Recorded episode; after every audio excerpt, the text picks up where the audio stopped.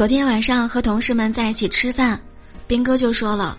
原来男人有钱之后真的会变坏哟。”嗯，以前呢我非常穷，但是我鼓起勇气向女神表白了，她却跟我说：“你是个好人，不要耽误我。”唉，后来我买彩票中了一千万，他发来短信说：“好久都不联系人家了，你好坏哟。”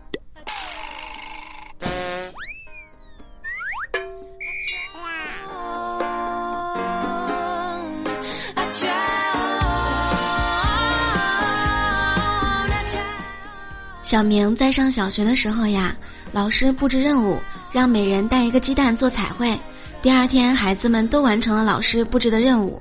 老师当时呢也非常满意，并且表扬同学们说：“同学们做的真不错，老师要留起来做个纪念。”直到小明长大之后才知道，原来那会儿呀，老师的老婆正在坐月子。